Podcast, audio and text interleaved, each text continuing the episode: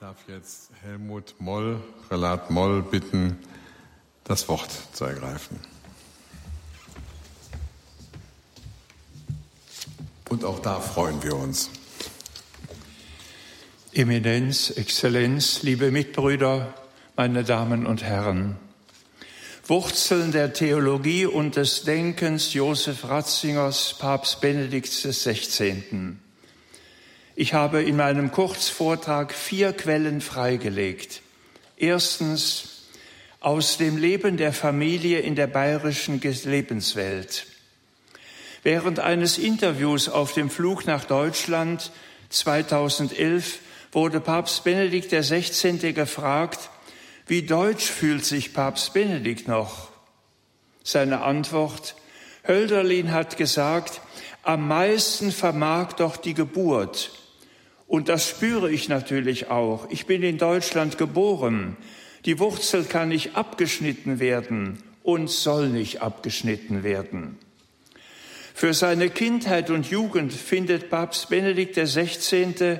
in seinen Erinnerungen aus dem Jahre 1997 folgende Worte. Das bäuerliche Leben war noch in seiner festen Symbiose mit dem Glauben der Kirche zusammengefügt. Geburt und Tod, Hochzeit und Krankheit, Saat und Ernte, alles war vom Glauben umschlossen. Und wenn das persönliche Leben und Denken keineswegs immer dem Glauben der Kirche entsprach, so hätte sich doch niemand ein Sterben ohne die Kirche oder die großen Ereignisse des Lebens vorstellen können. Das Leben wäre einfach ins Leere gelaufen, es hätte den tragenden Ort verloren, der es hält und ihm Sinn gibt. Der Umstand seiner Taufe an einem Kar-Samstag eröffnete Papst Benedikt einen großen Horizont des Verstehens der Tragödie des 20. Jahrhunderts. Gleich am Morgen der Geburt am 16. April 1927 trug ihn sein Vater zur Pfarrkirche St. Oswald in Marktel am Inn. Wegen der grimmigen Kälte wurde es den älteren Geschwistern verwehrt, den Vater zu begleiten. Der kleine Josef wurde zum ersten Täufling mit dem neuen Wasser der Osternacht. Papst Benedikt schrieb, dass mein Leben so von Anfang an auf diese Weise im Ostergeheimnis eingetaucht war, hat für mich immer mit Dankbarkeit erfüllt, denn da konnte ich nur als ein Zeichen des Segens erfunden. Freilich, es war noch nicht Ostersonntag, sondern eben Kasamstag. Aber je länger ich nachdenke, desto mehr scheint mir das dem Wesen unseres menschlichen Lebens gemäß zu sein, das noch auf Ostern wartet, noch nicht im vollen Licht steht, aber vertrauensvoll darauf zugeht. Zweitens, die Liturgie der Kirche. Viele von Ihnen wissen um den erhaltenen Brief von des jungen Josef an das Christkind aus dem Advent 1934. Der kleine Josef war damals sieben Jahre alt. Er versprach dem Christkind immer brav zu sein und trug ihm seine Wünsche vor. Er wünsche sich unter anderem einen Volksschott. Dieser kindliche Wunsch offenbart die Liturgie als eine tiefe Konstante im Leben Papst Benedikt XVI. In seinen Lebenserinnerungen erwähnt er den wohltuenden und ordneten Rhythmus des Kirchenjahres in seinen Festen und Feiern. Es war eine liturgische Bewegung, die ihn antrieb, seine entscheidende und prägende Einsicht fasste er später so zusammen. Es war ein fesselndes Abenteuer, langsam in die geheimnisvolle Welt der Liturgie einzudringen, die sich da am Altar für uns abspielte. Immer klarer wurde mir, dass ich da einer Wirklichkeit begegnete, die nicht irgendjemand erdacht hatte, die weder eine Behörde noch ein einzelner Großer geschaffen hatte. Dieses geheimnisvolle Gewebe von Text und Handlungen war in Jahrhunderten aus dem Glauben der Kirche erwachsen. Es trug die Fracht der ganzen Geschichte in sich und war doch zugleich viel mehr als ein Produkt menschlicher Geschichte. Diese Grunderfahrung hatte stürmischen Zeiten standzuhalten. In der Zeit nach dem Zweiten Vatikanum drohte die Liturgie in die Verfügung der Gemeinde zu fallen, nach menschlichem Machen zu werden und nicht länger das Handeln Gottes am Menschen zu wirken. Aber die frühe Grunderfahrung Ratzingers wirkte überaus klärend. Als sich Jahre nach dem Konzilsende die Wogen einigermaßen glätteten, bemühte sich Papst Benedikt um einen Beitrag zur Versachlichung der Diskussion. Er sagte, im Umgang mit der Liturgie entscheidet sich das Geschick von Glaube und Kirche. So hat die liturgische Frage heute eine Bedeutung gewonnen, die sie früher nicht hatte. Für Papst Benedikt zeigt sich die Liturgie aber in ihrer Unverfügbarkeit und ihrem Voraus nicht als kalter und unbeweglicher Block. In der Zeitschrift Communio aus dem Jahre 1984 erinnerte, sich, er, erinnerte er an das große Werk Romano Guardinis mit dem Titel Liturgische Bildung. Er führte aus, Heute versucht man vielfach, Liturgie so zu gestalten, dass es Besinnung vorher und Bildung auf sie zurück nicht mehr braucht.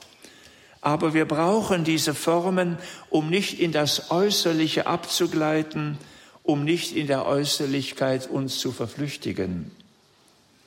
Wie unter einem Brennglas zeigt sich Benedikts Verhältnis zur Liturgie in seinem Vorwort zu den gesammelten Schriften im Jahre 2008.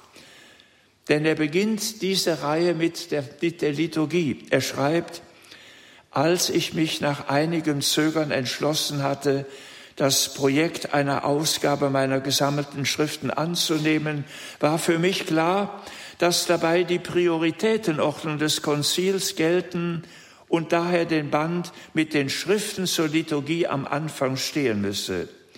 Die Liturgie der Kirche war für mich seit meiner Kindheit zentrale Wirklichkeit meines Lebens und ist in der theologischen Schule von Lehrern wie Schmaus, Söhngen, Pascher, Guardini Zentrum meines theologischen Bemühens geworden. Drittens die kanonische Auslegung der Heiligen Schrift. Der schon erwähnte Wunschzettel an das Christkind des jungen Josef im Haus Ratzingers mit der Bitte um den Volksschott lässt auch die Anziehungskraft der Heiligen Schrift in der Seele des Jungen erkennen. Seine Eltern erkannten und förderten den frühen Wunsch ihres Sohnes, Christus in den heiligen Schriften kennenzulernen. Mit Hilfe des Schotts konnte der junge Josef die Hürde der lateinischen Sprache überwinden, die in seinem Alter noch manchen Zugang und Verstehen verwehrte. Vielleicht darf an dieser Stelle auch daran erinnert werden, dass er einmal sagte, zu diesem Jesus, zu dieser Jesus-Trilogie, zu diesem Jesus-Buch, dessen erster Band ich hier mit der Öffentlichkeit vorlege, bin ich jahrelang innerlich unterwegs gewesen. Papst Benedikt erkannte als Schlüssel für die Überwindung der Verengung des Weges nur die kanonische Exegese.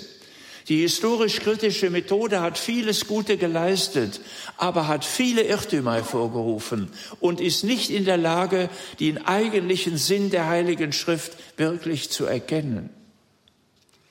Er definiert kanonische Exegese, Lesen der einzelnen Texte der Bibel in seiner Ganzheit ist eine wesentliche Dimension der Auslegung, die zur historisch-kritischen Methode nicht im Widerspruch steht, sondern sie organisch weiterführt und zu eigentlicher Theologie werden lässt.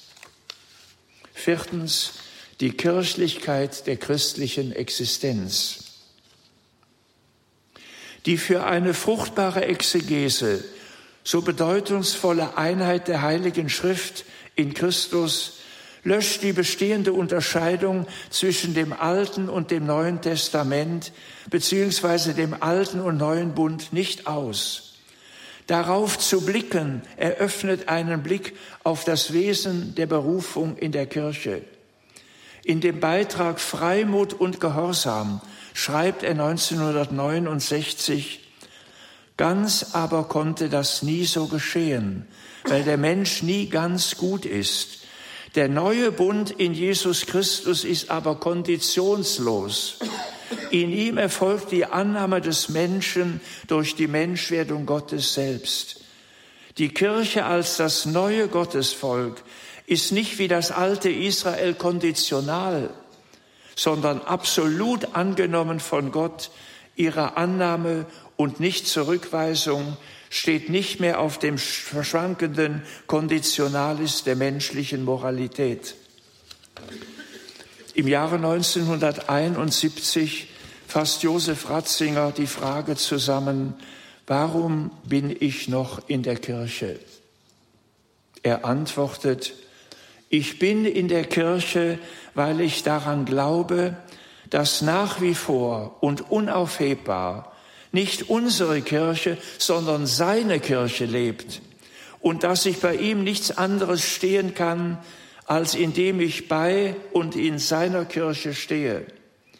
Ich bin in der Kirche, weil ich trotz allem glaube, dass ich zutiefst nicht unsere eigene Sache ist, sondern seine Kirche. Auf dieser Grundlage entfaltete Professor Ratzinger in Zügen den sich daraus ergebenden Lebensvollzug des Christen. Der damalige Professor Ratzinger fasste es in die Verneinung, dass man uns vorgaukelt, man könne ohne das Bestehen seiner selbst, ohne die Geduld des Verzichtes, ohne die Mühsal der Überwindung Mensch werden, dass man uns vorgibt, die Härte des Stehens zum Übernommenen und das geduldige Erleiden der Spannung zwischen dem Sollen des Menschen und seinem tatsächlichen Sein brauche es nicht. Das macht ganz wesentlich die Krise unserer Stunde aus. Ich schließe, im Bestehen seiner selbst, in der Geduld des Verzichtes, in der Mühsal der Überwindung, in der Härte des Stehens zum Übernommenen und im geduldigen Erleiden der Spannung zwischen dem Sollen des Menschen und seinem tatsächlichen Sein vollzieht sich das Werk der Erlösung. Danke. Das war Prälatprofessor Dr. Helmut Moll hier live aus Rom übertragen wir das Symposium der Schülerkreise Josef Ratzinger, Papst Benedikt im 16.